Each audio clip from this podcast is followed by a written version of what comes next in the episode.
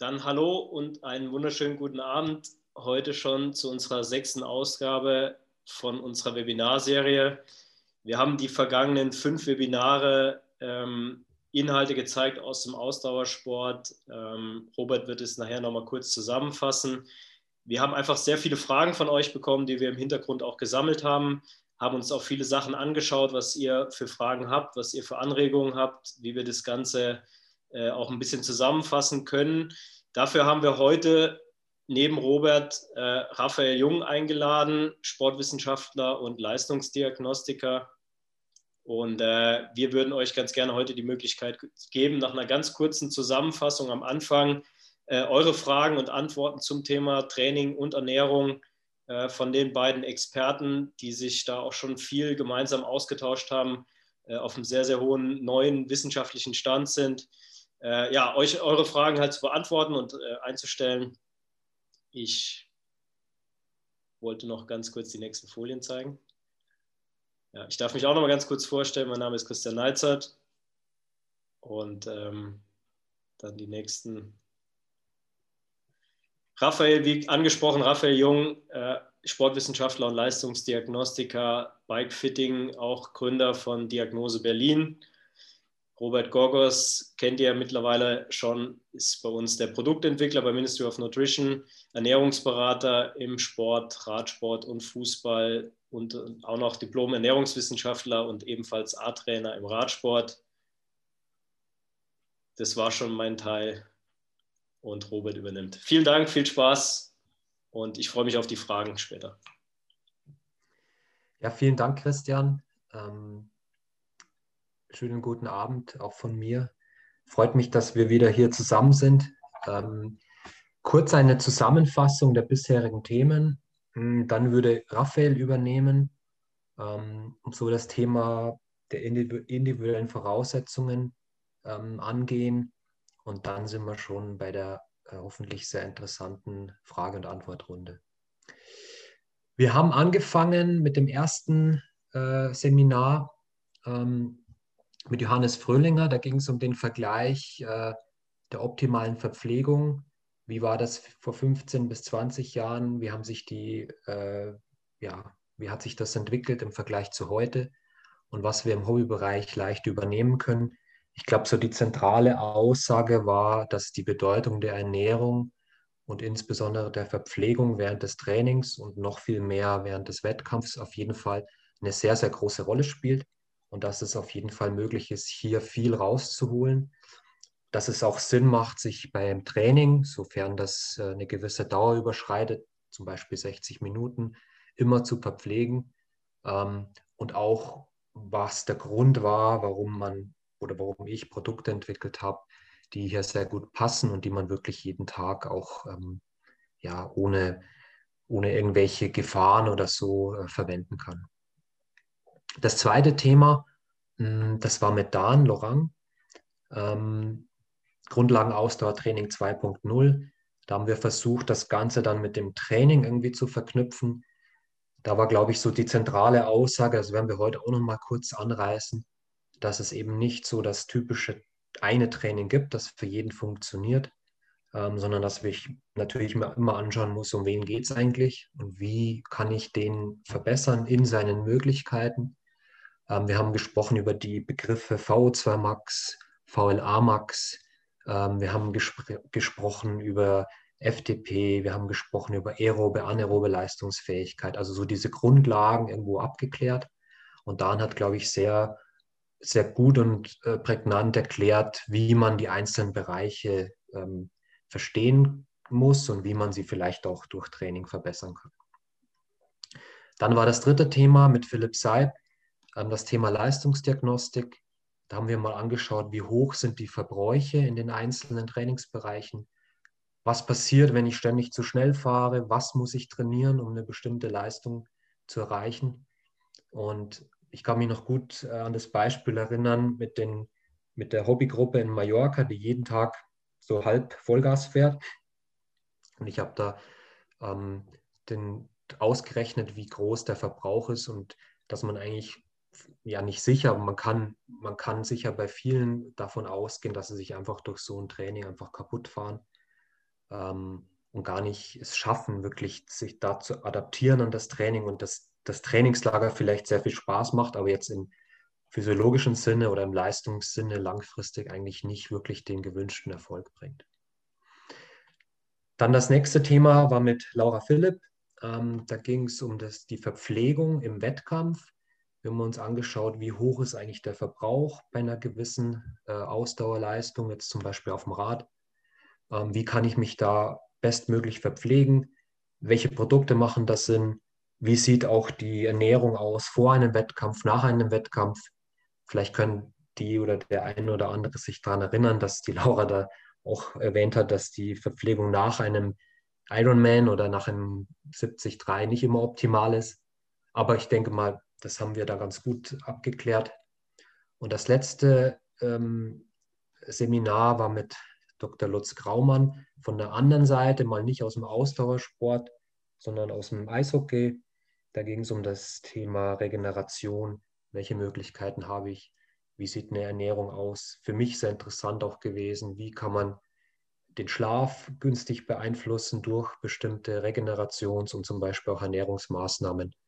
Also das vielleicht eine kurze Zusammenfassung der bisherigen Themen.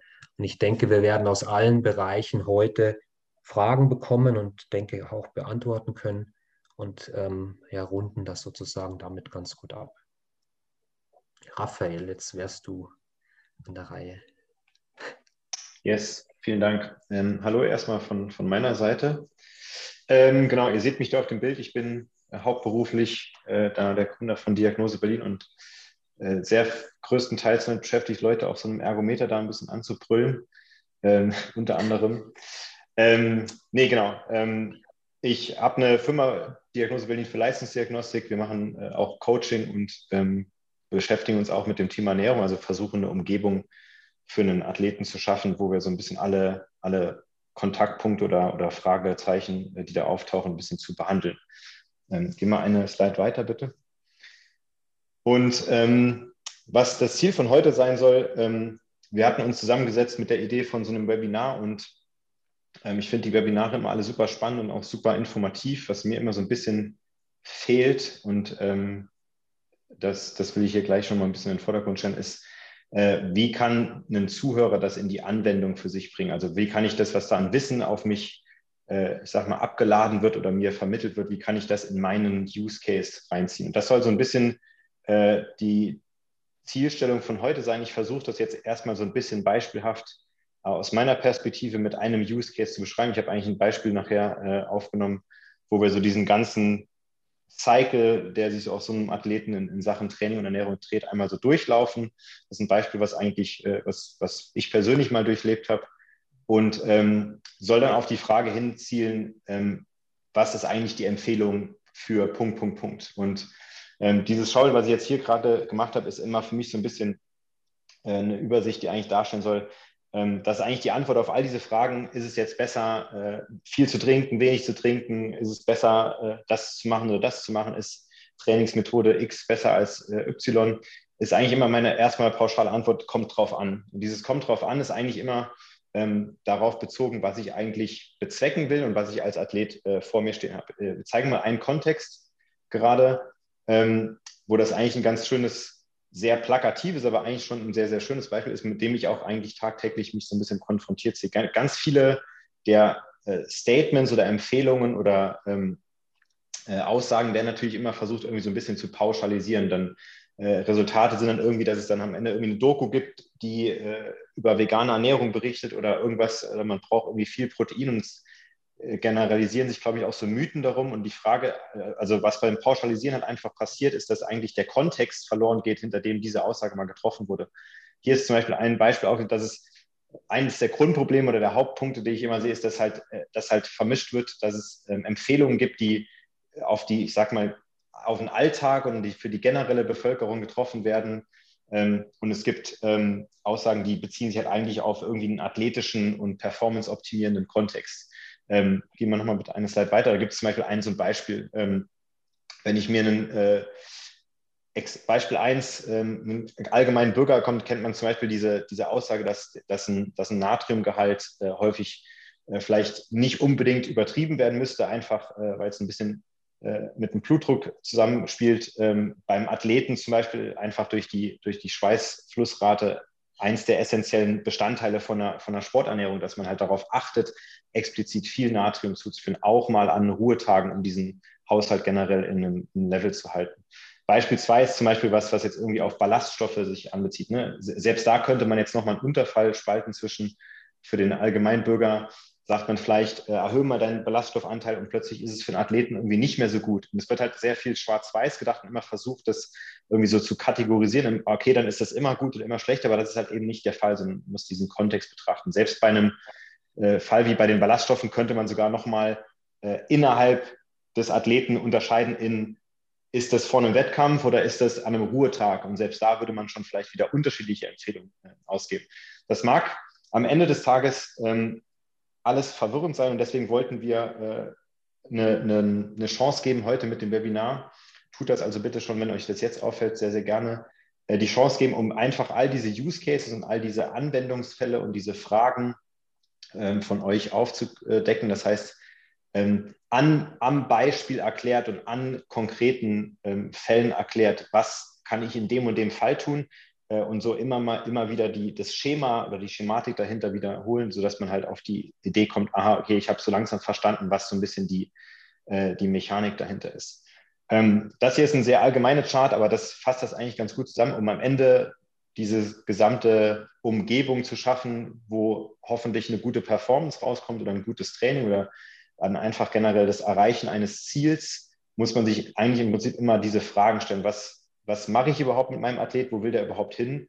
Das heißt, ich starte hier unten bei Goals, was sind die Eigenschaften, ähm, habe ich mit Verletzungen zu tun, was, was für, für mich zum Beispiel in unserem Coaching ein sehr, sehr großer Aspekt ist, ähm, dass, dass wir sehr selten oder sehr schwierig nur die, die äh, Erkenntnisse aus einem Profibereich irgendwie äh, klassischerweise auch so Trainingsmethoden aus dem Profibereich in den Breitensport reinziehen, einfach weil es ganz andere ähm, Rahmenbedingungen gibt, im Sinne von auch einfach ganz simpel Zeit. Ähm, also ein Sportler oder ein Profisportler hat halt nun mal seinen Sport und danach halt im Prinzip einfach Zeit, äh, die genauso wertvoll ist wie das Training an sich für, für Erholung. Wenn ich das ganze gleiche Training versuche durchzuziehen neben einem Job, ähm, sieht das schon wieder plötzlich ganz anders aus. Das heißt, auch diese Dinge sind, sind super, super ähm, relevant für das, für die Entscheidung, äh, ob ich nachher A oder B trainieren sollte.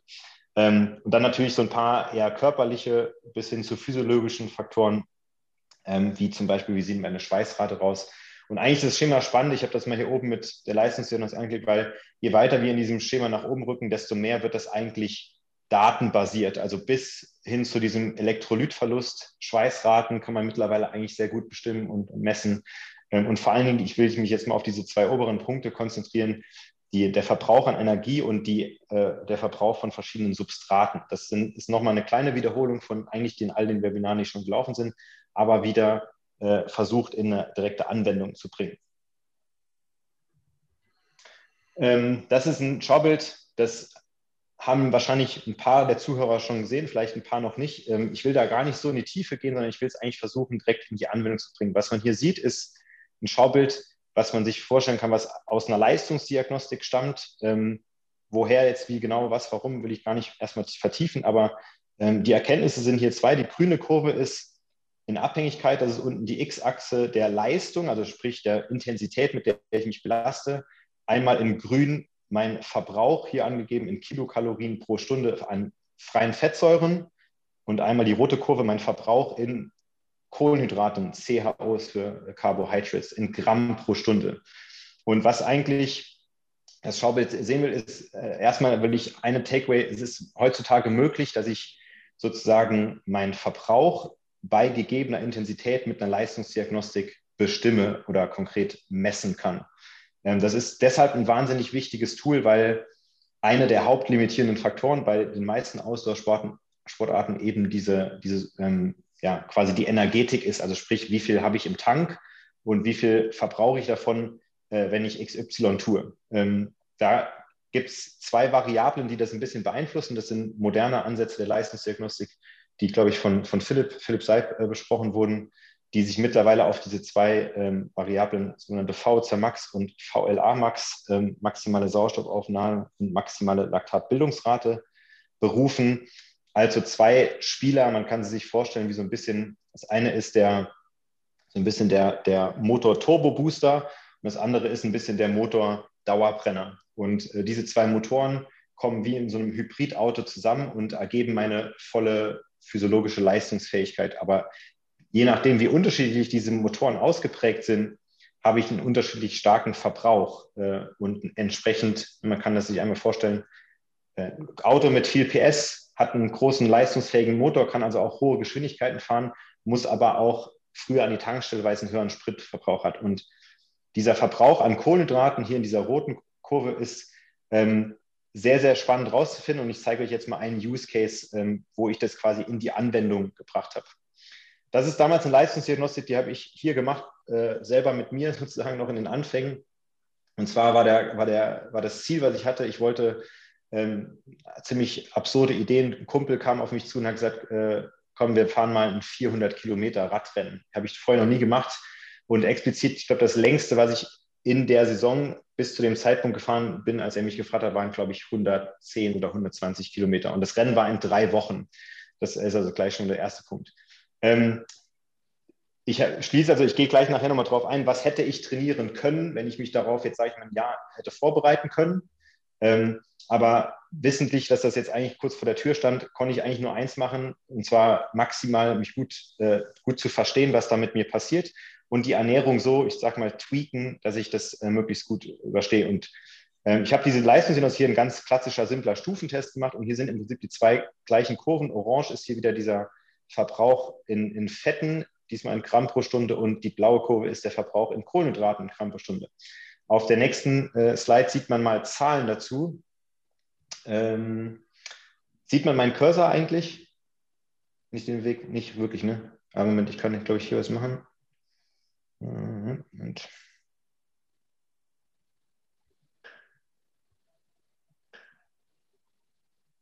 ja, nicht wirklich. Ähm, Okay, klar. Ähm, also ihr müsst mal die, die letzte Spalte anschauen. Und was hier im Prinzip äh, dargestellt wird, ist in einer Zahl ausgedrückt. Die Zahl darf man jetzt nicht plus minus ein Gramm auf die Goldwaage legen, aber ähm, ich denke, das, das Schema wird klar und, und ungefähr, sage ich mal, plus minus zehn Gramm in etwa kann man die erstmal sich betrachten. Was hier dargestellt ist, wieder dieser Verbrauch in äh, Gramm pro Stunde an Kohlenhydraten bei, das ist jede Zeile, Leistung XY.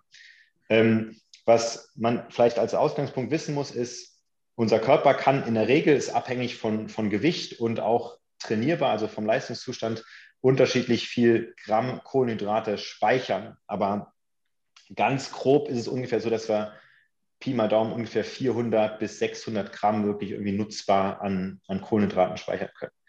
Und was ähm, man eigentlich maximal resorbieren kann, wenn man es absolut aus, äh, würde, sind so Stand der Wissenschaft so irgendwas um die 100 Gramm pro Stunde.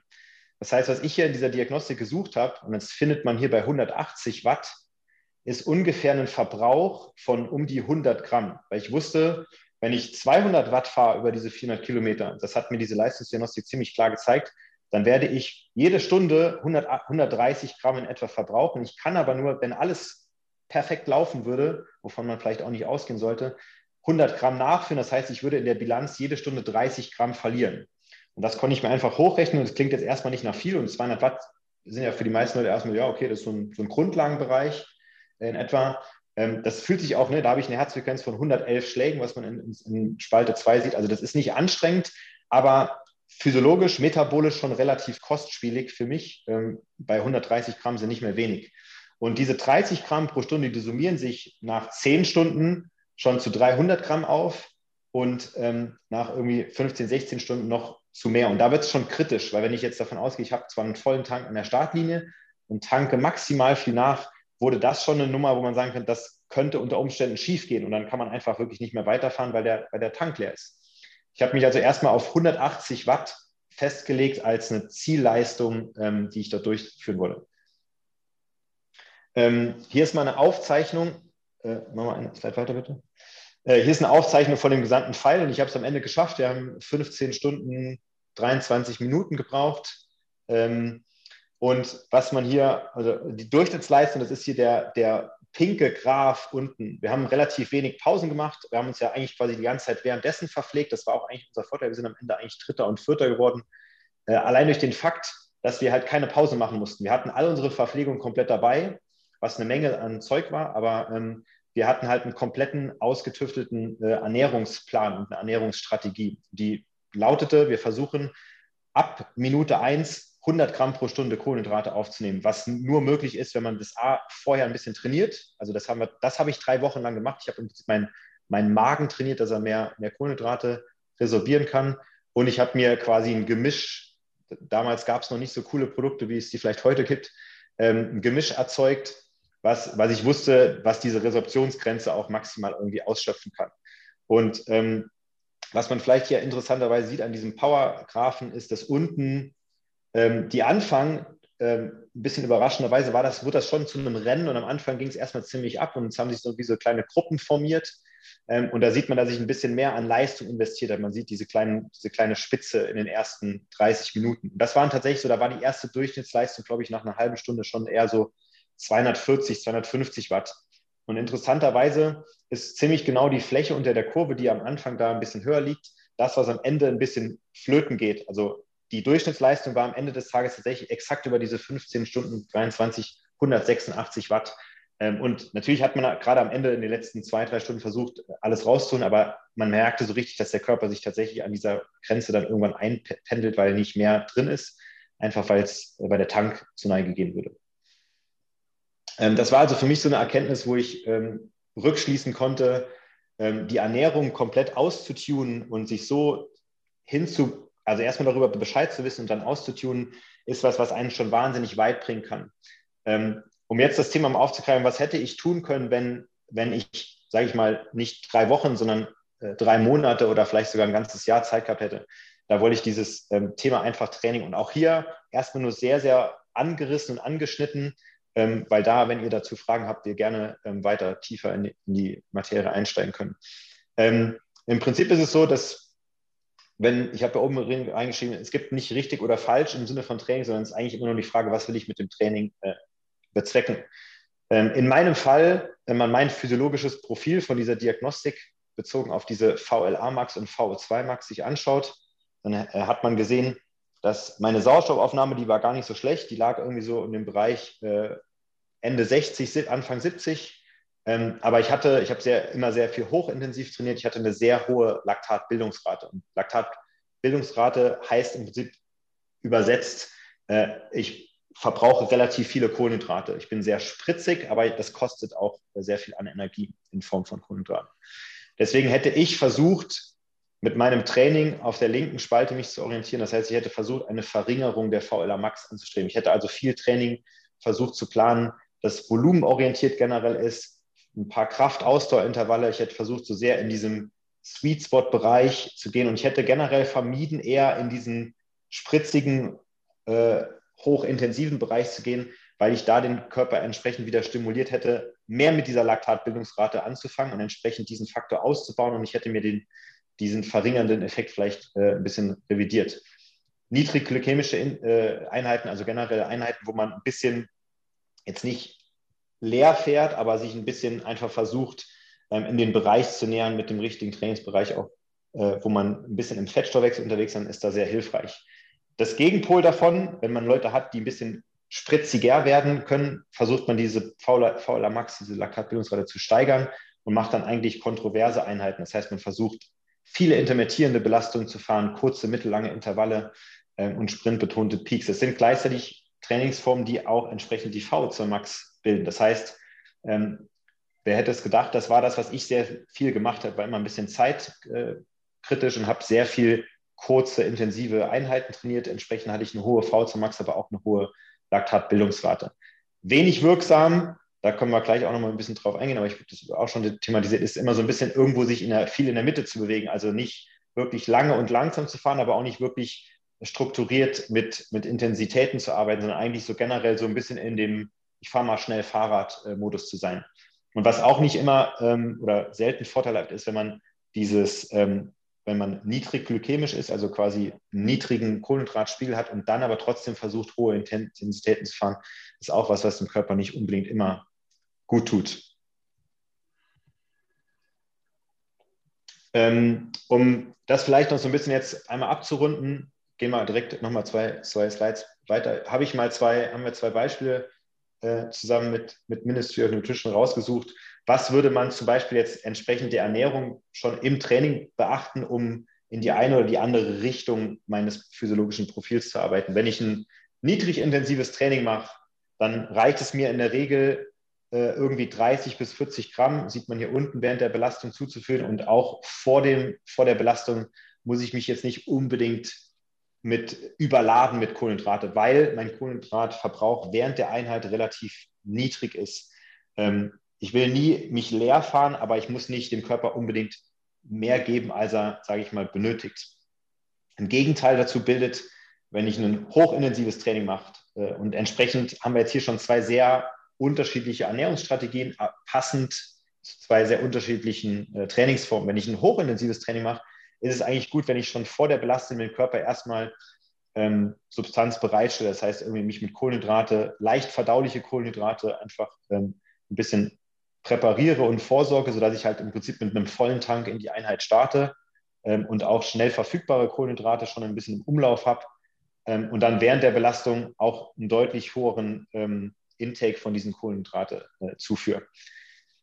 Das sind mal so zwei Beispiele, die ähm, erstmal so ein, einer der Use Cases, die, so, die ich zeigen wollte, um so im Prinzip dieses ganz große Thema Ernährung und Training ein bisschen in den Kontext zu bringen. Einen Kontext, der, glaube ich, vielleicht nachvollziehbar und vor allen Dingen auch einen klaren äh, irgendwie Anwendungsnutzen hatte. Und äh, ich freue mich jetzt, wenn ihr ähm, weitere Use Cases oder, oder Fragen habt.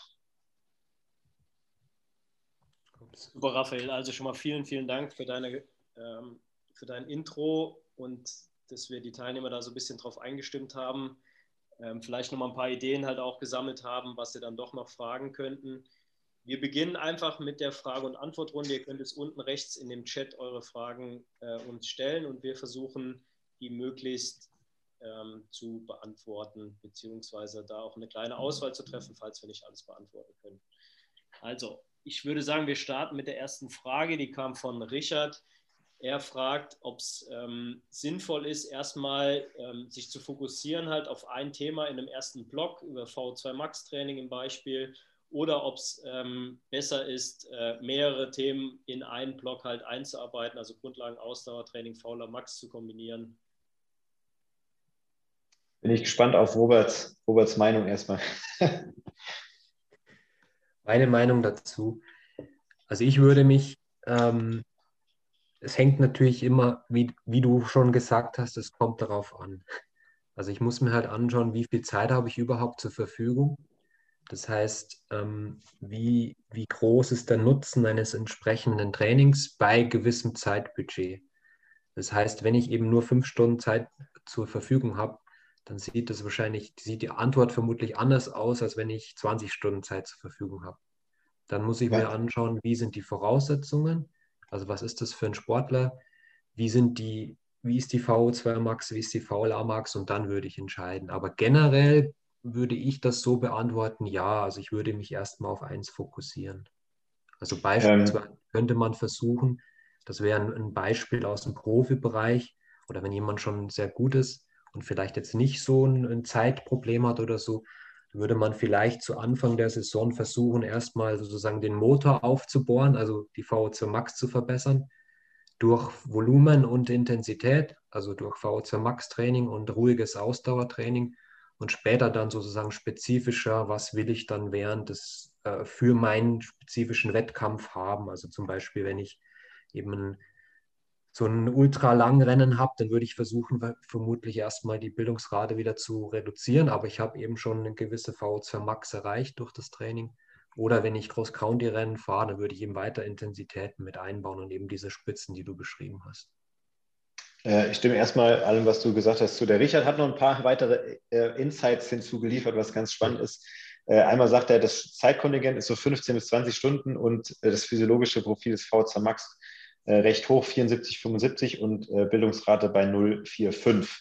Ähm, generell, also ich, ich bin auch eher der, also ich bin generell ein Verfechter von so einem Art ähm, Minimalprinzip. Das heißt, ähm, wenn ich jetzt so ein physiologisches Profil vor mir habe und das jetzt gerade zum Beispiel in, in dem Fall sehen würde mit einer VC Max von 74 und 75 und dieser Bildungsrate, die sind beide halt schon so an so einem, an so einem Punkt, wo man sagen muss, die weiter zu, zu stimulieren, entsprechend in das, in das Profil, wo ich rein will, ähm, wird, schon, wird schon einen gewissen Mindestmaß an, an Aufwand bedeuten. Wenn ich ganz klare Settings habe, wie zum Beispiel, ich habe so eine ganz große Stellschraube, also ich sehe zum Beispiel, jemand hat, ähm, der, der, der Sechser im Lotto ist immer so ein bisschen, wenn jemand kommt mit einer relativ niedrigen Laktatbildungsrate, aber auch einer kleinen VC Max, weil das relativ schnell und knackig nach oben zu stimulieren, ist, ist verhältnismäßig, also ist ein bisschen anstrengend, weil es viele Intensitäten bedeutet, aber ist relativ zielstrebig und fast planbar über einen Zeitraum von drei Monaten äh, bis hin zu 10 Prozent irgendwie steigerbar. Also das, da muss man eigentlich nur strukturiert rangehen. Wenn man, der umgekehrte Fall, wenn man eine hohe ähm, Bildungsrate schon hat ähm, und jetzt versucht, die einfach zu drosseln will, dann kommt man halt irgendwann um ein gewisses Maß an Volumen nicht mehr dazu. Und da ist aber tatsächlich für mich immer der stärkste, die stärkste Stellschraube auch einfach schon mal das nicht, also das Verhindern von intensiven Belastungen. Das heißt, also ich würde immer empfehlen, solange ich, solange, wenn ich drumherum komme, ähm, nicht ähm, Inhalte sehr, sehr krass zu vermischen, weil natürlich am Ende so ein bisschen, es ist halt deutlich stärker, und das beantwortet, glaube ich, die Frage, wenn ich drei Wochen gezielt in eine Richtung gehe und dann auch nochmal ein bisschen checke und gucke, was, wie hat mein Körper darauf reagiert, merke ich davon schon einen Benefit und dann irgendwie in den nächsten äh, Block reinzugehen. Für die meisten Menschen ist es aber halt nicht wirklich praktizierbar, weil, es halt quasi nicht abwechselnd Wochen gibt mit irgendwie äh, sechs Stunden und 20 äh, Stunden Trainingspensum. Deswegen kommt man eigentlich dahin, dass man das dann irgendwann polarisiert und so ein bisschen mixt. Aber auch da finden eigentlich immer Gewichtungen statt. Also was will ich jetzt in dem einen Block ein bisschen mehr ansprechen, in dem anderen. Und ich bin eher ein Fan davon, tatsächlich ähm, konkrete ähm, physiologische Targets zu bearbeiten. Das heißt, wenn ich sowas habe wie, da ist eine VLA Max, die, die, an die würde ich gerne ran, dann mache ich das erstmal, gerade wenn ich einen Sportler neu habe, zu Beginn drei Wochen explizit, um zu gucken, was habe ich hier für einen Hebel in der Hand. Es gibt Responder, wo man so ein Training macht und, und man merkt sofort nach drei Wochen, quasi spricht fast schon von Woche zu Woche, wie die irgendwie besser werden. Und es gibt ähm, den umgekehrten Fall. Das heißt also, sowas würde ich mir immer angucken, die Hypothese testen, evaluieren und dann weiterverfahren. Okay, wir haben auch noch eine Frage zu der Versorgung im Training von Tim. Da wollte ich auch ganz kurz noch äh, ergänzen, dass wir da uns ja viele Gedanken gemacht haben, weil wir viele Fragen über die Dosierung bekommen haben. Haben da auch mit unseren Partnern, wie ihr jetzt hier diese Grafik seht, auch äh, Tabellen entworfen, wo man das relativ einfach selber ausrechnen kann. Äh, auch mit der Hilfe von Robert da zusammen erstellt. Das hat der Tim Klinger für uns gemacht in Zusammenarbeit mit dem Team Lotto Kernhaus, die sich da auch Gedanken gemacht haben, wie kann man das einfach euch äh, vermitteln und ihr könnt es selber ausrechnen. Jetzt die Frage von Tim. Ähm, wenn er auf einer Langdistanz unterwegs ist, dann ist die Frage halt, wie er sich da mit Power Carb halt versorgen kann auf die lange Distanz. Er hat ja begrenzt, also nehme ich mal an, halt nur zwei Möglichkeiten, halt da zwei Radflaschen mitzunehmen. Äh, füllt das dann mit Wasser nach und verwässert damit halt diese Kohlenhydratmischung? Äh, oder wie würde da Robert, denke ich mal, eine Frage an dich vor allem, äh, das ergänzen. Wie kann man sich da optimal über die ganze Distanz verpflegen?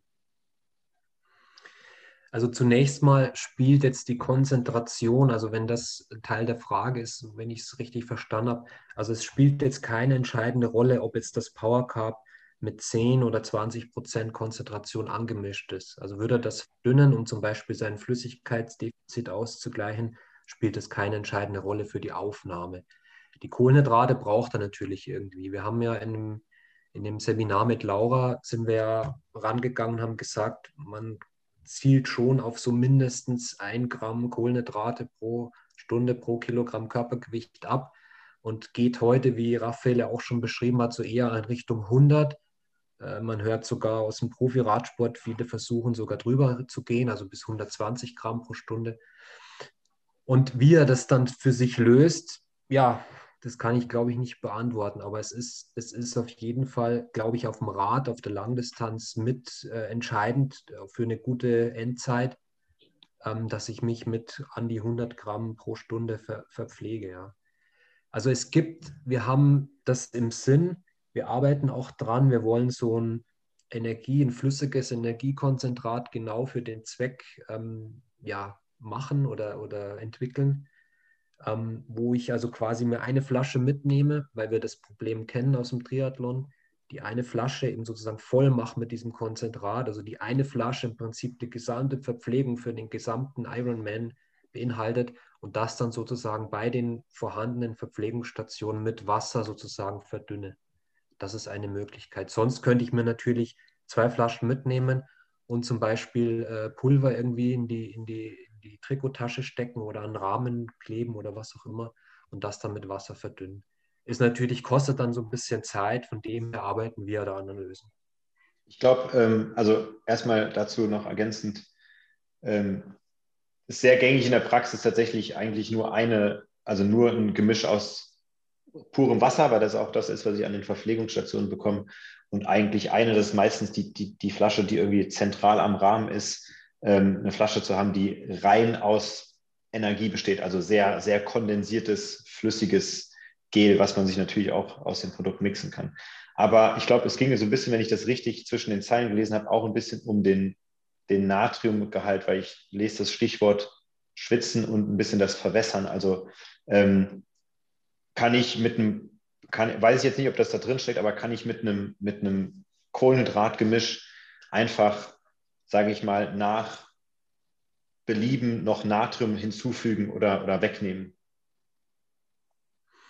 Ja, also wir haben das, wir haben das, ähm, das Power Cup so zusammengestellt, dass es einen, eine, eine Natriummenge enthält, die, denke ich mal, im Mittel der, Ex der Extreme ist. Also es gibt ja Menschen, die verlieren nicht so viel Natrium und andere verlieren ganz viel und wir liegen so im Mittelbereich. Also passt es für viele Menschen, aber ich kann das natürlich ergänzen, ja. Ich kann Natrium zusetzen und damit die, äh, die Salzzufuhr erhöhen. Ja, ich würde sogar immer, ich würde sogar immer sagen, ähm, dass man es Entschuldigung. Wenn er das natürlich jetzt das verdünnt und sich das, das so ausrechnet, dass eben die Natriumzufuhr pro Stunde so und so viel sein soll und das allein über das Getränk macht, dann müsste man natürlich das schon so umsetzen, wie es geplant ist. Ja. Ähm, genau, also ich würde sogar so weit gehen und sagen, dass man das machen sollte. Also wenn man merkt, dass man so einer dieser Viel-Schwitzer ist oder so ein sehr salty Sweater, ist es immer in, den, in der Research angegeben, dann macht das absolut Sinn, den Natriumgehalt ein bisschen aufzustocken. Ähm, einfach aus dem Grund, weil auch im, im Interstitium, also im Magen, die, der Transport dieser Kohlenhydrate in gewisser Weise auch ein bisschen abhängig ist von, der, von, der, von den Gegebenheiten dieser äh, Moleküle. Das heißt, wenn ich einen unterschiedlich schwankenden oder einen sehr starken ähm, niedrigen oder sehr über mäßigen Natriumgehalt in meiner, in meiner Magenregion habe äh, oder in der Darmregion habe, dann ist das auch was, was diesen Nat äh, Kohlenhydrattransport ein bisschen beeinflusst. Also das sollte man ein bisschen matchen, äh, unbedingt ähm, zu seinem individuellen Verbrauch. Ansonsten kann tatsächlich auch die beste reine Kohlenhydratversorgung ein bisschen darunter leiden, tatsächlich. Okay, also wir, wir haben wir haben dazu von, von Laura gehört, dass auch das Gegenteil möglich ist. Also sie hat sich überverpflegt sozusagen mit Natrium und hat da Klar. eher schlechte Erfahrungen gemacht. Also ich glaube, wie bei allen, kommt darauf an und man muss es immer ausprobieren. Also ganz wichtig, gerade diese, wie du auch gesagt hast, bei deinem, bei deinem Ultrarennen, äh, man, man muss vorher sich daran gewöhnt haben, man muss das Produkt getestet haben. Man sollte im Training auch mal unter ähnlichen Bedingungen, wie sie im Wettkampf, kann man jetzt nicht immer vorhersehen, aber Hawaii zum Beispiel kann man relativ gut vorhersehen. Man sollte das mal irgendwo ausprobiert haben. Es wird mit Hawaii nicht so einfach sein, wenn man hier lebt, aber ich glaube, jeder weiß, was ich meine. Also man sollte die, die Belastung, die einen erwartet, jetzt nicht eins zu eins, aber man sollte sich da mal rantasten und das entsprechend dann über die Ernährung auch ausprobieren. Super. Also wie ihr seht, wir arbeiten an dem Projekt wir wissen das Problem und äh, Klar ist es jetzt bei uns einfach mit Power Cup oder jetzt bei Robert im Profi-Radsport kann man das immer wieder nachfüllen. Äh, das ist da wesentlich einfacher, aber wir kennen es und wir arbeiten und testen auch schon dahingehend die Produkte.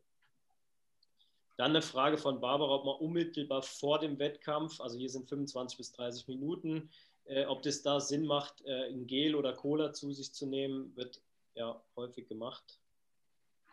Also ich werde es ganz oft gefragt, weil das auch so aus dem Mountainbike-Bereich kommt oder da kenne ich es oder aus dem Cross-Sport, wo ich viel dabei bin. Ich habe äh, mit Kindern auch gearbeitet und ich habe denen eigentlich immer empfohlen, das nicht zu tun. Äh, auch, also auch wieder kommt darauf an, aber in der Regel ist eher nicht zu tun, weil ich mir denke, es kann eigentlich keinen positiven, wirklich positiven Nutzen haben. Vielleicht für, von der Gewohnheit her oder von, vom Kopf her, wenn ich mir irgendwie denke, ich fühle mich damit besser. Aber rein physiologisch sollten ja die Glykogenspeicher voll sein. Das heißt, diesen 20 bis 30 Gramm Kohlenhydrate, die ich da zusätzlich zuführe, die füllen jetzt meine Muskelglykogenspeicher nicht irgendwie so, dass ich da einen Leistungsvorteil habe.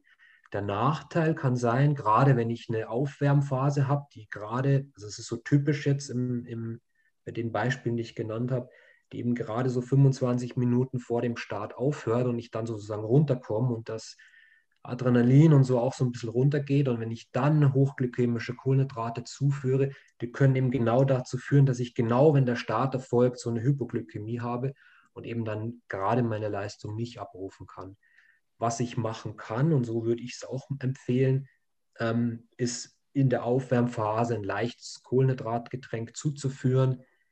Das, äh, das wirkt sicher nicht negativ, sozusagen während der Belastung nochmal ein paar Kohlenhydrate zuzuführen, aber dann eben in der Phase unmittelbar vor dem Rennen eher darauf zu verzichten. Ja, habe ich, habe ich glaube ich, wenig äh, Also ich kenne keine Studie, die einen Benefit äh, physiologischer Natur, da gibt es noch andere Facetten und Ebenen, aber physiologischer Natur äh, belegt, äh, wo verglichen wird, ich gebe ein Placebo oder ich gebe dieses Kohlenhydrat und kommt im Anschluss bei Leistung kleiner als 60 Minuten eine bessere Leistung raus. Die Frage ist eigentlich eindeutig mit, mit Nein beantwortet. Ich schließe es direkt mal direkt eine kurze Frage an, ob Gels zur flüssigen Verpflegung zählen oder eher zur festen Verpflegung. Schnell anschließen. Raphael, da interessiert mich deine Meinung. ähm, ich, also definitiv mehr in Richtung äh, flüssig. Ähm, es ist ja auch nicht immer nur die, die Frage äh, zwischen fest und flüssig. Man hat, stellt sich das so ein bisschen vor, wie, wie ist tatsächlich die, die Konsistenz dieses, also ne, natürlich, wenn was fest ist, muss das ja erstmal sowieso noch fast, ich sag mal, mechanisch durch Kauen und dann durch Enzyme in der Speichel und so weiter zerlegt werden den Schritt, da habe ich natürlich dann schon mal gespart. Und das ist mit Sicherheit der, der anspruchsvollste daran. Äh, Nochmal viel interessanter ist dann eigentlich äh, auch im Prinzip der Aufhänger, warum es verschiedene, bei euch in der Produktlinie verschiedene ähm, Kohlenhydratarten gibt. Ähm, selbst, also ich würde jetzt sagen, zwischen einem Gel und einem im Wasser gelösten Gel und einem, nehmen wir mal so diese Gummibärartigen Chewy-Gums da, ähm, die sind alle im Prinzip für mich, also die sind alle binnen wahrscheinlich ein paar Minuten zersetzt, mechanisch. Das heißt, da tut sich nicht so viel. Ähm, wichtig aber wird es eigentlich nochmal, was ist dann eigentlich an, an Kohlenhydrat drin? Und ähm, je, nachdem, ob dieses Kohlenhydrat langkettig ist oder, oder also sozusagen viel, viel verschachtelt oder im Prinzip einzeln, wie jetzt, sage ich mal, ein, Roh, ein Rohzucker einzeln dort drin liegt, äh, das ist nochmal dann wesentlich ausschlaggebend. Also wenn ich jetzt im Prinzip zwei Gels mixen würde, einmal mit einem sehr ähm, langkettigen Kohlenhydrat und einmal mit einem sehr kurzkettigen Kohlenhydrat, da würden wir dann über, über fast 10, 15, 20 Minuten Unterschied in der Resorption sprechen. Ob das nachher ein äh, bisschen, bisschen fester ist oder ein bisschen flüssiger, das ist fast, also nicht ganz egal, aber ich würde sagen fast egal.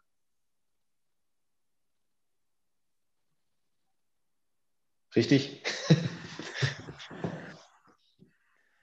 Robert, bist du noch da? Auf jeden Fall, ja. Würde ich auch zusehen. Äh, dazu passt so ein bisschen die Frage, wie hoch kann ich das Power Cup in einer Trinkflasche anmischen? Also wie hoch kann ich da die Konzentration? Also ich habe das, hab das tatsächlich probiert äh, im, im, letzten Frühjahr bei einer Mountainbike-Ausfahrt. Ähm, ich habe ähm, in eine 0,75er Flasche, im Fully hat man leider nur einen Flaschenhalter und es war auch nicht besonders warm, also die Flasche war okay fürs Training oder optimal war es nicht, aber ich habe eben nur die eine Flasche dabei gehabt und ich habe da tatsächlich 180 Gramm äh, Power Cup ähm, reingegeben. Das sind äh, viereinhalb Löffel oder vielleicht waren es sogar fünf Löffel. Und das wird dann schon ein bisschen süß, hm, was aber jetzt bei der, bei der Kälte und so eigentlich ganz angenehm ist. Und das ist dann auch so ein, fast so ein bisschen gelartig. Aber das war kein Problem. Also ich hatte keinerlei äh, Verdauungsprobleme oder irgendwie das Gefühl, dass ich da irgendwie das Wasser nicht gut aufnehmen kann oder so. Also das war, das ist möglich. Die offizielle Empfehlung wäre so 16 Prozent, vielleicht maximal 20 Prozent, also 100 Gramm auf 500 Milliliter. Ähm, in dem Bereich, denke ich, funktioniert es sehr gut und optimal. Ich erhöhe natürlich dann bei 100 Gramm etwas den Natriumanteil, bei der meinen Mischung natürlich noch mehr. Also wie gesagt, in dem Bereich, denke ich, funktioniert es optimal. Möglich ist es jetzt zum Beispiel für einen Triathlon, wenn ich dann das verdünne, zum Beispiel über Wasser, durchaus auch höher. Glaube, das wollte ich gerade sagen. Also ich glaube, ich habe es sogar schon mal höher konzentriert. Ich glaube, ich habe mal irgendwie 200 Gramm in eine, in eine 500 Milliliter Flasche gemacht, weil ich meistens auch mit diesem dualen System äh, arbeite. Das heißt, ich habe ein Konzentrat, ganz simpel, ne, wie man es von seinem Spülmittel zu Hause kennt.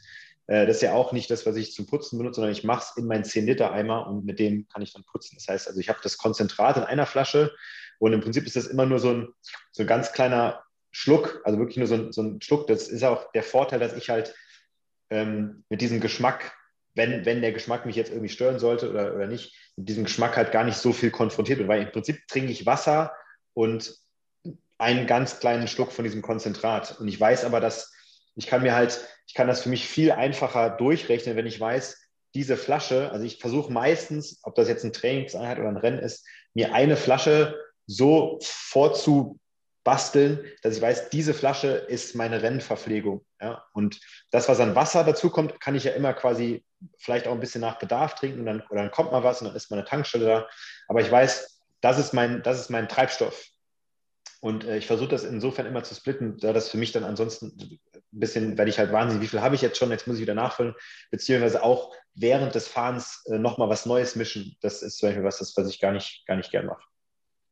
Also alles ist möglich, man muss es sich quasi nur, ähm, man muss es am, am Ende sich, äh, glaube ich, vorstellen, wie, wie kommt es konkret hier im, im Magen an. Und da muss es in der richtigen Konzentration passen.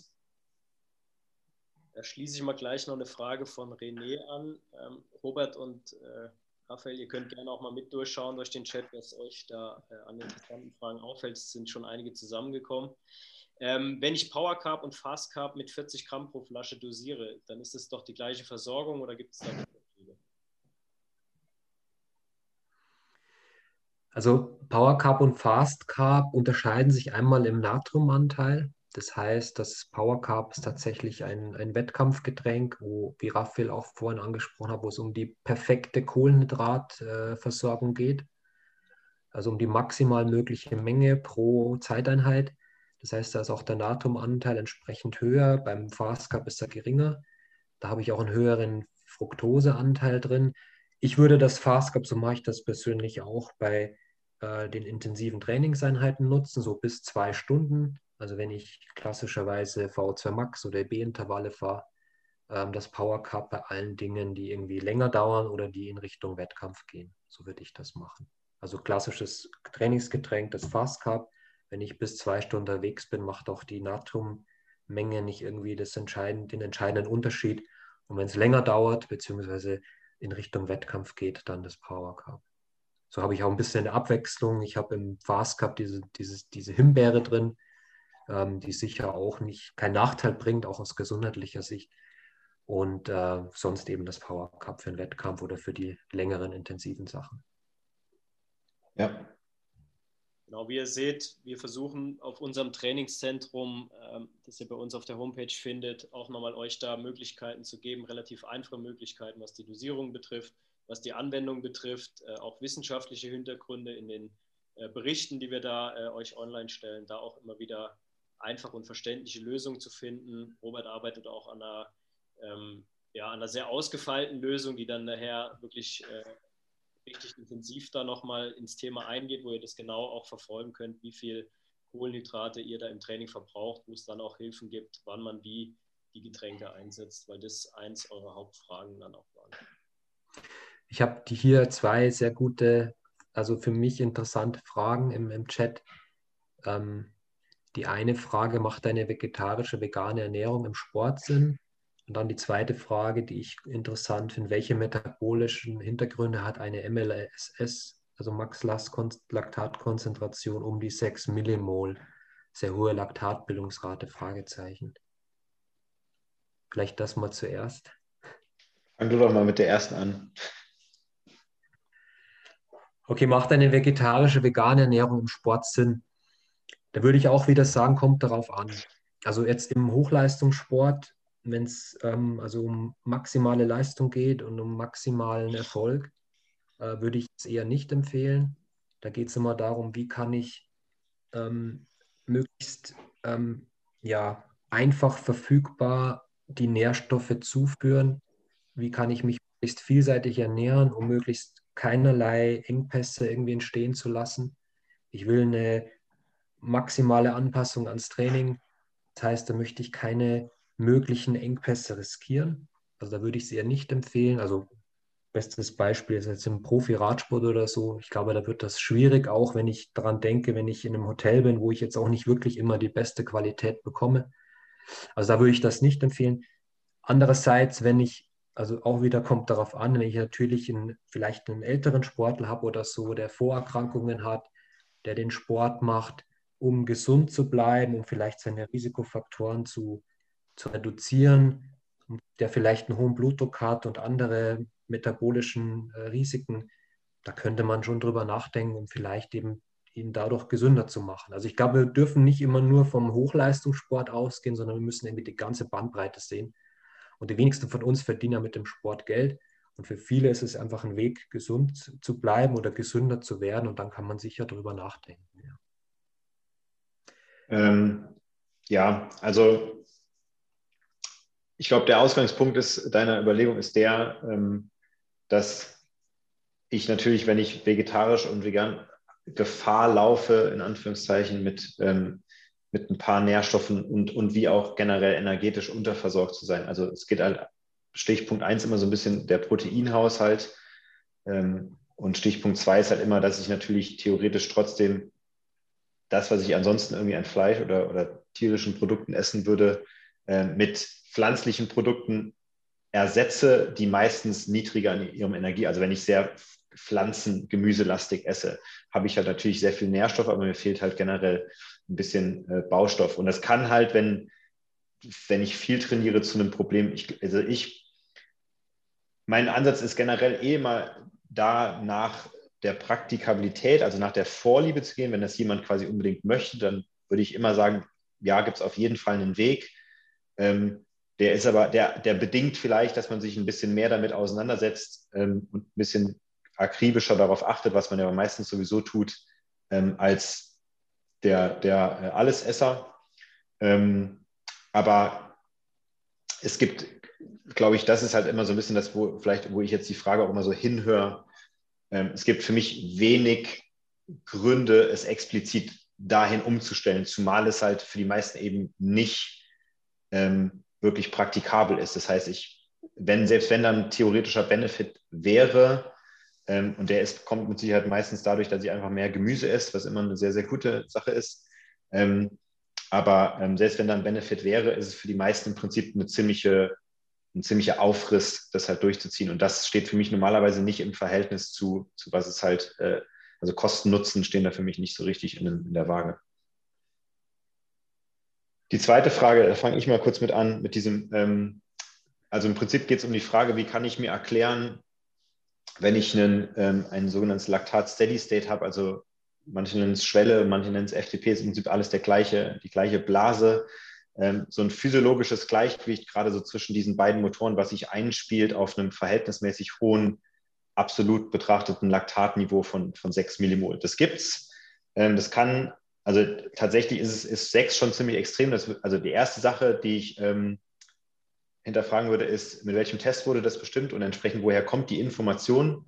Ähm, es gibt eigentlich nur einen Goldstandard, um dieses äh, Steady State wirklich genau zu ermitteln. Das ist, ich fahre mit 10 Watt Abstufungen ganz, ganz viele über Tage verteilte Constant Load Tests. Das heißt, ich fahre mal 30 Minuten 280 Watt und dann fahre ich drei Tage später 30 Minuten 290 Watt und so weiter und so weiter. Und irgendwann sehe ich, dass sich das bei Leistung XY nicht mehr stabilisiert, sondern einfach immer weiter kontinuierlich anwächst. Äh, und dann entsprechend ist die letzte, die letzte Stufe davor mein Steady State. Und es gibt Leute, die das äh, bei 6 Millimol einpendeln.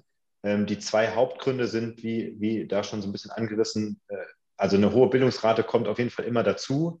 Ähm, es hat aber meistens sehr viel mehr mit der, mit der Transportfähigkeit und mit der Pufferfähigkeit zu tun. Also Laktat ist nicht so eine Art Endprodukt, sondern es wird im Prinzip immer weiter verarbeitet ähm, und ist in so einem, so einem ständigen Flux der Systeme. Also der eine Muskel produziert es, der andere nimmt es wieder irgendwie ein bisschen weg und das, was ich da an dem Blut messe, ist eigentlich nur so eine Art Equilibrium, wie so ein Zwischen, eine Zwischenbilanz. Und ähm, im Prinzip kann ich, also wenn ich viel produziere, ist natürlich erstmal mehr im Umlauf, aber meistens ist ein, ein schlechterer Puffer, sprich Systeme, die das Laktat nicht, nicht so schnell binden können oder nicht so, nicht so konstant binden können, ein Grund, warum ich davon quasi im Prinzip mehr sehe. Das heißt aber nicht unbedingt, dass, das, dass die Systeme sich irgendwie auf höherem oder niedrigem Niveau einspielen. Das war übrigens auch eine Frage, ich habe das übrigens ein bisschen tiefer eben als Kommentar gelesen, ähm, wo es darum ging, dass, dass Lisa, Lisa Brunnbauer, ähm, dass das im Blut gemessene Laktat nicht immer das widerspiegelt, was ähm, entsprechend tatsächlich ähm, produziert wurde. Und das ist natürlich klar, weil das, was ich im Blut messe, ist immer schon die Bilanz aus Produktion und Abbau. Also ich beschreibe das immer mit einem Kontoauszug, wenn ich äh, auf, von drei Menschen ähm, mir an Zeitpunkt X einen Kontoauszug ziehe und der eine hat 100 Euro und der andere 1000 Euro und der andere 10.000 Euro auf dem Konto, ähm, wäre es leicht zu denken, dass der mit 10.000 Euro das meiste Einkommen hat, ist aber nicht richtig, weil es kann sein, dass der mit einem Euro gestern noch 20.000 Euro drauf hat, aber einfach viel ausgegeben hat. Das heißt, diese Bilanz, die ich in dem Moment X sehe, ist immer nur ein Resultat von, was kam rein und was ging wieder raus. Und genauso verhält sich es im Laktat auch. Ähm, willst du da noch was dazufügen? Ansonsten würde ich nämlich noch mal ganz kurz was alles gut. Okay, mach mal weiter. Ähm, es gab nämlich eine spannende Frage, die, die, die mich natürlich ein bisschen äh, freut und reizt. Äh, das ist natürlich so ein bisschen mein, mein Heimspiel. Ähm, was gibt es oder gibt es Methoden, um generell diese Physiologie oder ähm, da ging es konkret um die Frage Kohlenhydrat- und Fettverbrauch zu bemessen, ähm, außer einer Atemgasanalyse? Und das spielt so ein bisschen in, diesen, in, diesen, in diese Thematik, dass wie man auf diese Laktatbildungsrate kommt, ähm, wenn man eine Laktatproduktion kennt, das ist nicht, das, das ist erstmal nur ein Teil der Gleichung. Ich brauche immer auch den eliminierenden Faktor und diese Kurven, die ich euch eben gezeigt habe mit diesen, diesen mathematisch modellierten ähm, Kohlenhydrat- und Fettstoffwechselverbrauch, die kommen eigentlich aus einer neuen Leistungsdiagnostik, die gar nichts mehr mit Atemgasanalyse unbedingt macht. Im Prinzip kann ich anhand, mittlerweile kann man rein anhand der der Leistungsdaten in verschiedenen Segmenten. Zum Beispiel 15 Sekunden ist ein recht stellvertretendes Segment, wo man eigentlich sagen kann, wenn ich das sauber, clean durchziehe, maximale 15 Sekunden auf dem Rad fahre, ist das fast, fast, ja, also da werden andere ein bisschen drüber streiten und das stimmt aber, sagen wir mal, fast ein rein anaerobes Element. Und entsprechend, wenn dort viel oder wenig Leistung rauskommt, kann ich das zumindest erstmal grob korrelieren mit viel Laktatbildungsrate oder wenig Laktatbildungsrate. Das Gleiche, das Gleiche gibt es für einen, für einen vier bis fünf Minuten Zeitraum. Was da an Leistung rauskommt, ist sehr stark verknüpft oder korreliert mit der VZ Max. Das heißt, wenn ich rein, wenn ich zu jemandem sage, fahr mal vier Minuten all out, ähm, gibt mir das eine, mittlerweile ist man auf fast irgendwie 5% Genauigkeit über, über Algorithmen eigentlich eine, eine Schätzung von der VZ Max eigentlich. Und jetzt kann ich hingehen und kann, wenn ich so Vorabschätzungen rein über, über funktionale Leistungsdaten, also über Leistungstests, die ich mit meinem Powermeter im Feld draußen gemacht habe, kann ich eigentlich hingehen und versuchen, ähm, diese Zahlen in Einklang zu bringen. Das heißt, ich kann meine Algorithmen so zusammenspielen, bis ich ein Setting dieser zwei Zahlen habe, wo ich davon ausgehen kann, irgendwie scheint das plausibel, weil das ergibt mir im Umkehrschluss auch eine, eine, eine Schwelle aus, mit der ich die, die hinzuhauen scheint. Und ähm, auch der Kohlenhydrat- und Fettverbrauch deckt sich so ein bisschen mit dem, was man, was im Feld äh, als plausibel bezeichnen würde. Und das sind eigentlich moderne Ansätze der Leistungsdiagnostik. Man versucht ein bisschen, doof gesagt, auch natürlich auch durch Corona hat da nochmal einen Anschub gegeben, aber man versucht eigentlich weg vom Labor zu gehen, einfach weil es, Robert kann davon ein Lied singen, äh, mit einem Team wie Bora es eigentlich fast unmöglich ist, drei, viermal im Jahr mit versammelter Mannschaft alle an einen Ort in ein Labor, wo es auch noch Kapazitäten gibt, zu kommen. Das heißt, ähm, die, das Interesse an, an, an ständigen Daten und Wissen, was ist mit meinem Sportler los und wie reagiert er auf ein Training, macht eigentlich Lust, sage ich mal, auf eine Leistungsdiagnostik im, im Vier-Wochen-Rhythmus, aber es ist einfach nicht praktikabel. Und deswegen gehen moderne Ansätze dahin, sich die physiologischen Daten sozusagen rückwärts äh, reverse engineert aus den Leistungsdaten rauszuholen. Und gerade in der Kombination, wenn man einen Leist, also physiologischen Leistungstest hatte, wie zum Beispiel, ich habe mal eine, eine Sauerstoff-, eine Atemgasmessung gemacht und kenne meine VO2 Max äh, relativ gut, dann kann ich ergänzend mit diesen funktionalen Daten wirklich heutzutage sehr, sehr viel ähm, anfangen. Ähm, wen das interessiert, ohne, ohne Werbung zu machen, aber es gibt, ähm, es gibt einen Test, den wir auch anbieten, der eigentlich quasi nur noch online basiert. Das heißt, ich kann im Prinzip, ähm, wir, wir, geben eine kleine Bedienungsanleitung aus, ähm, sprechen mit jemandem, dass er in einem recht standardisierten Setting ein gewisses Set an, an Leistungstests durchführt. Er schickt uns die Daten und wir können rückwärts gerechnet über die Daten eigentlich auf sein physiologisches Profil äh, rückrechnen und schätzen und das mit ihm auswerten und entsprechend dann auch Trainingsempfehlungen geben. Das ist so, glaube ich, wo die Reise der Leistungsdiagnostik in den nächsten Jahren auch hingehen wird. Genau, ich würde da gerne noch ergänzen. Also wir arbeiten auch, haben wir auch im, im vorletzten ähm, Seminar mit Laura gezeigt. Also wir arbeiten an der Software, die genau das macht. Also ich gebe Daten ein, die ich kenne aus meinem Training und das, äh, die Software gibt mir ein metabolisches Profil. Ähm, wie gesagt, es geht nicht um Kohlenhydratverbrauch plus minus 10 Gramm, aber es gibt mir schon eine sehr gute, ähm, ja, sehr gute Größe, was die Trainingsbereiche angeht, die ich, wo ich mich aufhalten soll. Und die Software kann auch im Nachhinein sozusagen die Trainings bewerten, also mit Kohlenhydratverbrauch, zeigt, wann war ich wie stark im Verbrauch, beziehungsweise wie viel Fett habe ich umgesetzt, bei welcher Minute. Und also das ist sehr interessant und das wird bald kommen. Da arbeiten wir sehr intensiv dran.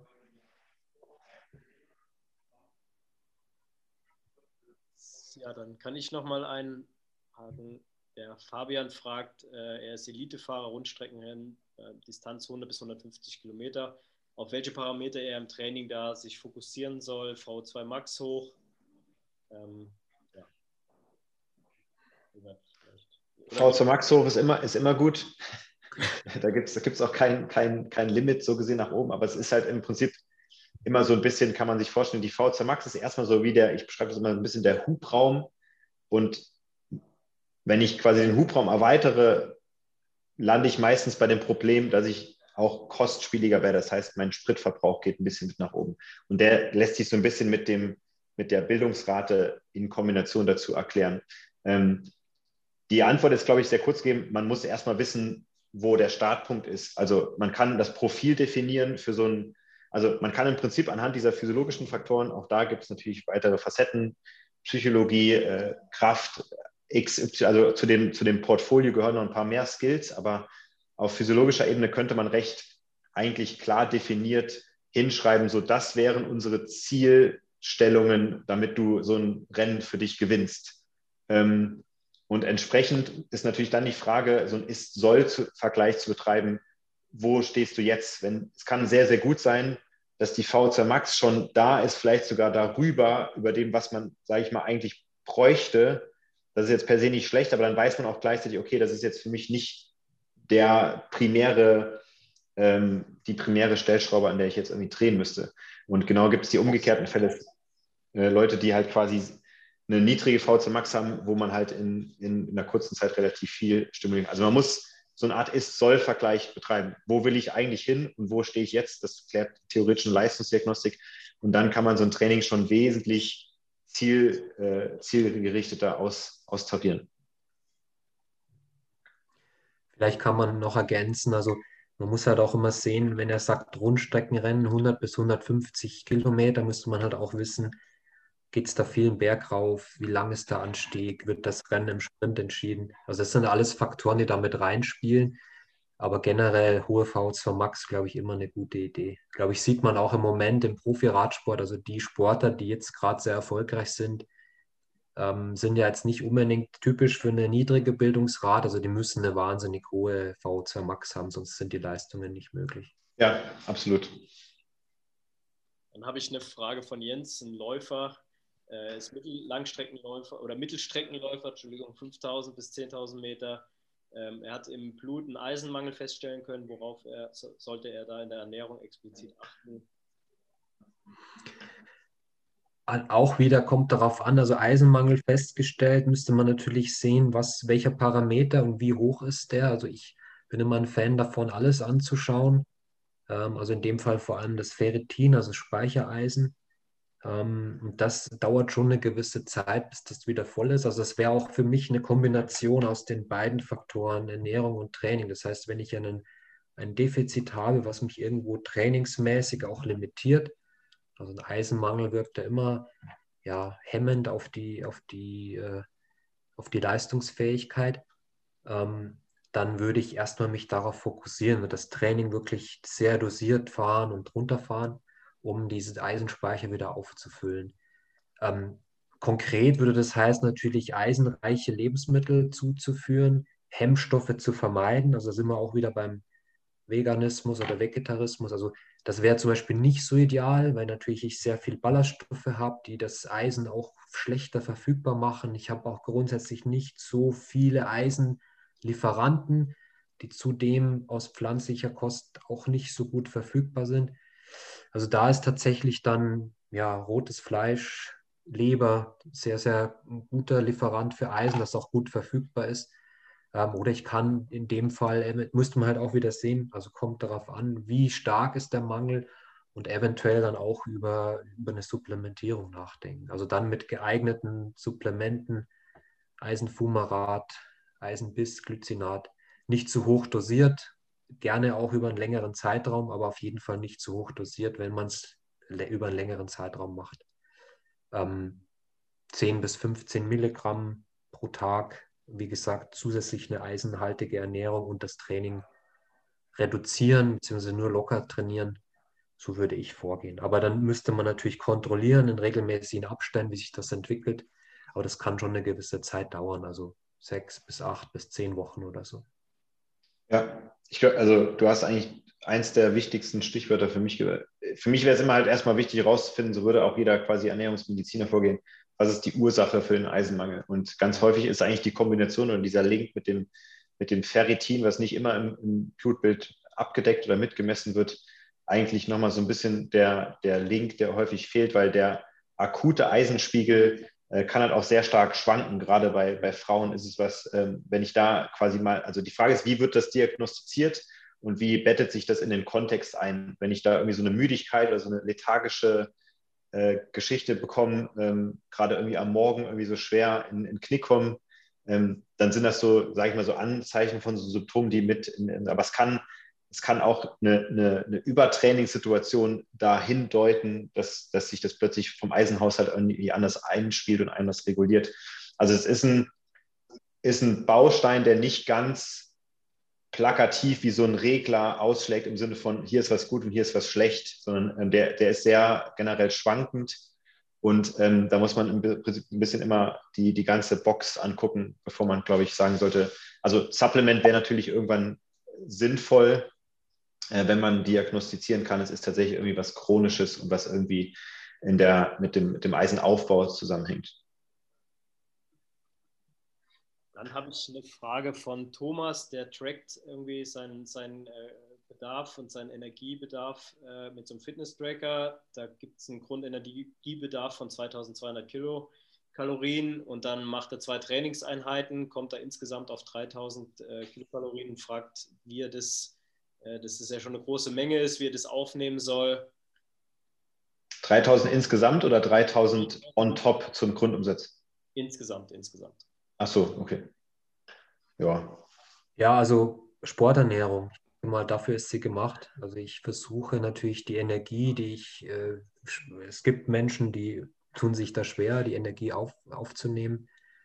Ähm, aber es macht natürlich Sinn, den Mehrverbrauch auch unmittelbar zu decken. Also vor allem, wenn ich eben nicht Gewicht reduzieren will. Ähm, also dann während des Trainings oder unmittelbar nach dem Training die Energie zuzuführen. Ähm, dann habe ich einen positiven Einfluss auf das Training. Ich habe eben keinen Abbau, ich habe keine katabolen oder weniger katabole Prozesse.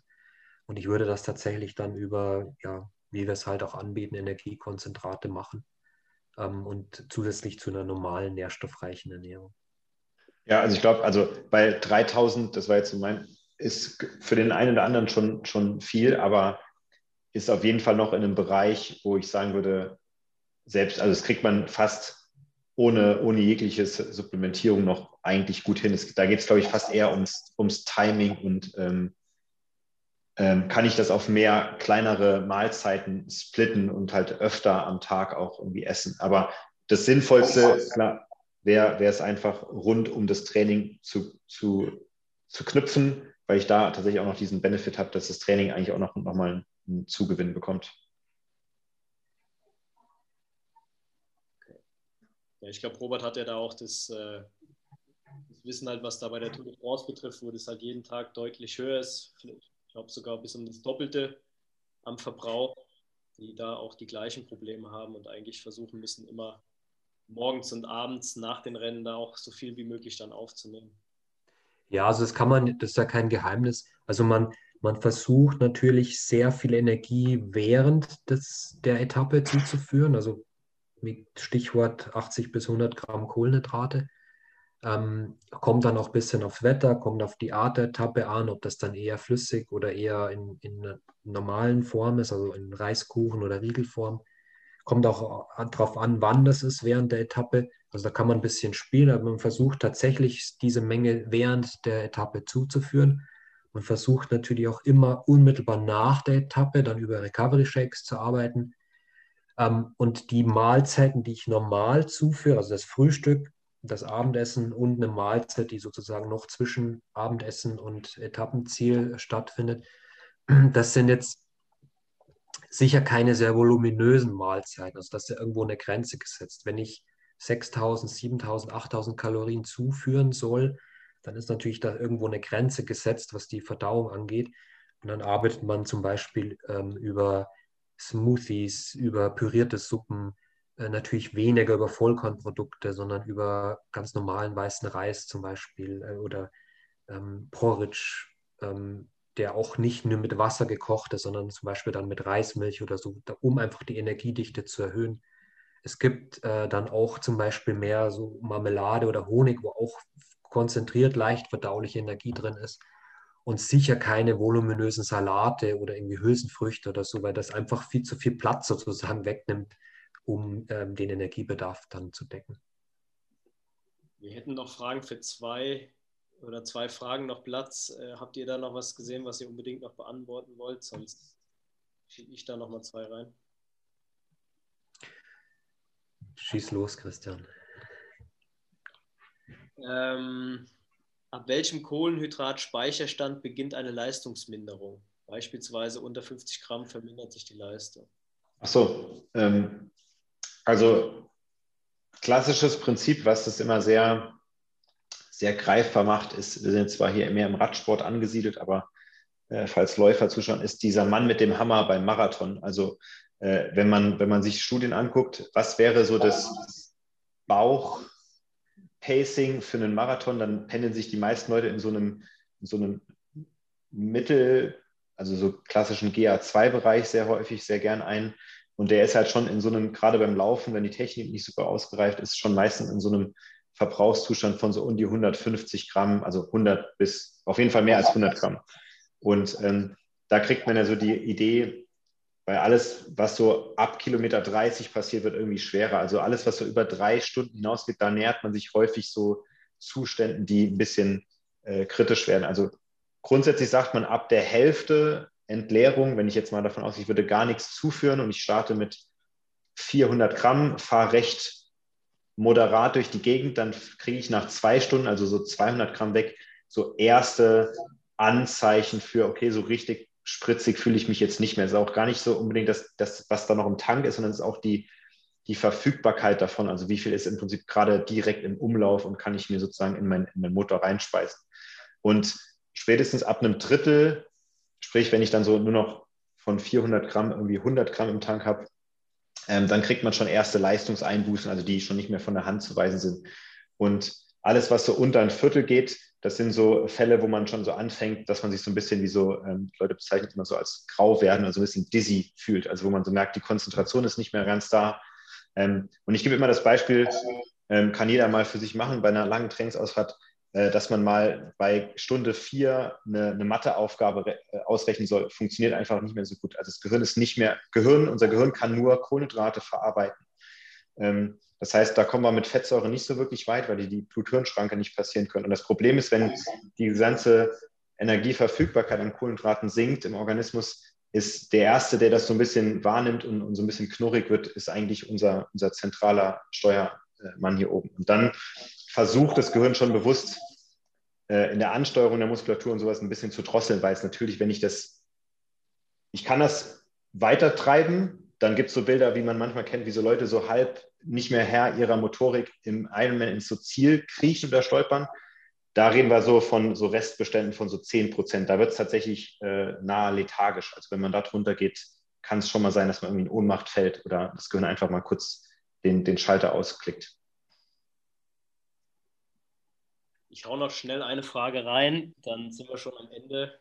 Äh, ist die Laktatbildungsrate denn so entscheidend für den Kohlenhydratverbrauch, also leistungslimitierend?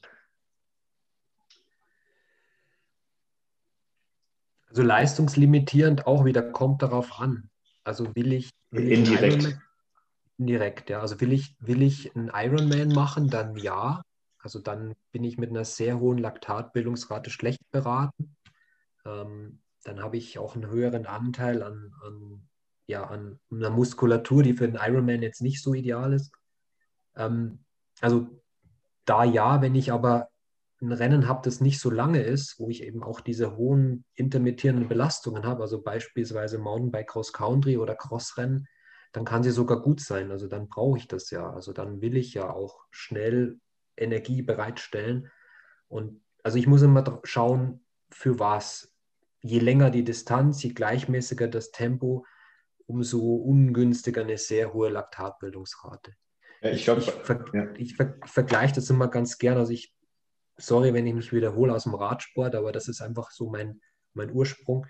Ich habe so den klassischen Rundfahrer, der muss sehr lange Zeit jeden Tag wieder seine Leistung abrufen.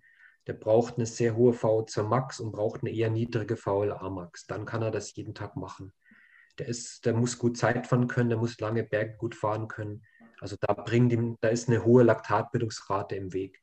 Dann habe ich den typischen Klassikerfahrer, der muss eigentlich alles können. Das heißt, der muss lange schnell fahren, der muss kurz schnell fahren, der muss sich immer wieder erholen von den hohen Belastungen. Also diese kurzen Anstiege auch gut wegstecken können. Der muss aber auch im Sprint noch bestehen können. Das heißt, der hat irgendwie so eine mittlere Laktatbildungsrate. Und dann habe ich den klassischen Sprinter, der den ganzen Tag ist heute auch nicht mehr ganz so, aber früher war das vielleicht ein bisschen typischer, der sich den ganzen Tag im Feld versteckt, sozusagen seine Kohlenhydratspeicher schont und dann am Schluss in den letzten Minuten des, des Rennens, ähm, wenn eben die, die, der Schlussspurt ansteht, ähm, dann mit seiner hohen Laktatbildungsrate kurzfristig sehr, sehr viel Leistung bringen kann. Aber natürlich auch sehr viel Laktat aufbaut und deswegen kann er das nicht so, so oft wiederholen. Also das so würde ich das beschreiben. Ja, ich glaube, ich äh, wollte noch nur vorne dran setzen, im Prinzip, weil es, glaube ich, da gar nicht so klar ist. Meistens, äh, ein Laktatmolekül, wenn wir von Laktataufbau sprechen, ist eigentlich nichts anderes als ein um- oder abgebautes Kohlenhydrat. Also ich mache mit dem Kohlenhydrat im Prinzip über zwei Enzyme einen, einen Umbauprozess aus diesem, was mal Kohlenhydrat hieß, und dann heißt es plötzlich Laktat. Das heißt, ähm, der Aufbau von Laktat ist immer im Prinzip gleich einem Abbau von Kohlenhydraten. Und nachher in, den, in der, wenn, man von, wenn wir von diesem Motor sprechen, habe ich im Prinzip über diesen Schritt aus einem Kohlenhydrat schnell einen Laktat zu machen, schon den ersten, die erste, das erste Potenzial Energie zu gewinnen. Und weil das so schnell und, und fluffig rüberläuft, kann ich darüber sehr schnell verfügbare Energie gewinnen. Das heißt, das ist so ein bisschen dieser Turbo-Booster. Ähm, wenn ich aber das Laktat alles aufgebaut habe, dann muss ich mit dem Laktat im, im Anschluss auch irgendwie umgehen, weil es würde sich ansonsten ansammeln, sage ich mal, und das äh, würde mir wiederum ein Problem erzeugen. Das heißt, dieses, diese Weiterverarbeitung von dem Laktat ist dann wiederum das, was in diesem zweiten Motor zustande kommt und der braucht Sauerstoff. Da reden wir von dem aeroben System und vom anaeroben System. Ähm, die spielen sich die ganze Zeit so ein bisschen gegeneinander. Und wie Robert gesagt hat, wenn ich ein Profil habe, was hohes anaerobes Profil hat, das heißt, da kommt die ganze Zeit viel rüber an, Laktat. Und ich habe aber ein kleines aerobes System, was das nicht weiterverarbeiten kann, dann habe ich A, das Problem, dass ich über diese äh, Laktatakkumulation ein Problem bekomme mit meinem pH-Wert. Und ich habe zweitens das Problem, dass mir die ganze Zeit der Treibstoff, der schnell verfügbare Treibstoff verbraucht wird und der halt dann schneller entsprechend zu Neige ist, als bei jemandem, der ein großes aerobes System hat und entsprechend ein bisschen mehr daraus erstmal schöpft. Das ist so ein bisschen die, die Systematik. Wenn ihr da, ist vielleicht ein ganz guter Abschluss, ähm, das ist jetzt nicht so ein Ministry of Nutrition Thema, glaube ich, wenn ihr da ähm, so ein bisschen Insights oder mehr irgendwie mal wissen wollt. Ähm, ich schreibe relativ viel auf dem Blog von, von unserer Seite Diagnose Berlin und da gibt es eigentlich zu all diesen Themen zu all diesen Themen relativ gute Erklärung. Auch das Beispiel, was ich eben aufgeführt hatte mit diesem 400 Kilometer Rennen und diesem Kohlenhydratverbrauch berechnen und entsprechend steuern, habe ich da mal äh, beschrieben. Aber auch ganz viele Themen rund um dieses Laktatbildungsrate äh, und, und Analytik ist da eigentlich auch ganz gut erklärt. Ja, erstmal, Raphael, vielen, vielen Dank für deine Teilnahme heute, dass du uns da Rede und Antwort oder den Teilnehmern Rede und Antwort gestanden hast. Vielen Dank. Wir würden uns freuen, wenn wir uns vielleicht da nochmal ausführlich mit dir ein Thema äh, annehmen dürfen und da nochmal deine Expertise und dein Wissen damit reinbringen. Werden wir bestimmt in nächster Zeit nochmal machen. Danke dir. Ja, vielen Dank euch auch. Wir klicken noch ganz schnell durch die Folien durch. Ähm, die nächsten Online-Trainings, die wir anbieten, Ups. Ist am 25.04. Wie gesagt, wir switchen jetzt über die Sommerzeit dann auf Sonntag 18.30 Uhr. Ich denke, das ist äh, anwenderfreundlich, dass man den Mittwoch dann auch äh, Mittwochabend zum Training nutzen kann. Die optimale Marathonverpflegung im Training und Wettkampf, da wollen wir besonders halt den Laufsport jetzt auch mal nochmal in den Vordergrund bringen, auch mal andere Sportarten mit reinbringen.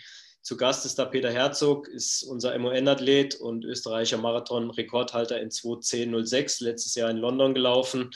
Also äh, da seid ihr auch top versorgt. Und dann am 30.05., wenn Training in die falsche Richtung läuft, da wird das Thema Übertraining und seine Folgen äh, bei uns Thema sein. Auch sicher sehr interessant, äh, könnt ihr euch gerne anmelden. Dann für alle, die durchgehalten haben bis zum Schluss, haben wir auch noch eine kleine Überraschung. Das ist äh, unser neuer Porridge Bar mit Blaubeere.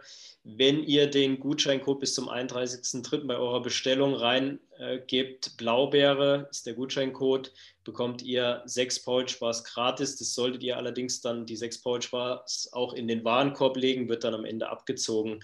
Wie gesagt, als kleines Dankeschön, dass ihr mit uns gemeinsam hier das Webinar gestaltet habt. Für euch ja, Raphael, auch nochmal für dich vielen Dank. Da, euer Blog ist sehr interessant. Ich habe schon oft reingelesen. Wie gesagt, zu finden unter Diagnose Berlin. Danke dafür deine Teilnahme. Und wir würden uns freuen, wenn ihr weiterhin mit uns in Kontakt bleibt. Ihr seht, unsere, äh, uns interessieren extrem eure Fragen. Wir wollen auch gerne da mit euch im Austausch bleiben. Bleibt über unsere Social-Media-Kanäle sehr gerne mit uns im Austausch. Wir sammeln das alles, bearbeiten es und arbeiten da auch im Trainingscenter. Äh, an den Lösungen für euch, um das euch optimal auch dazu äh, Lösungen anbieten zu können. Vielen Dank an alle, die heute teilgenommen haben. Macht's gut. Dankeschön, danke Raphael, danke Christian. Schönen Abend an alle. Ciao. Danke auch, bis dann. Tschüss.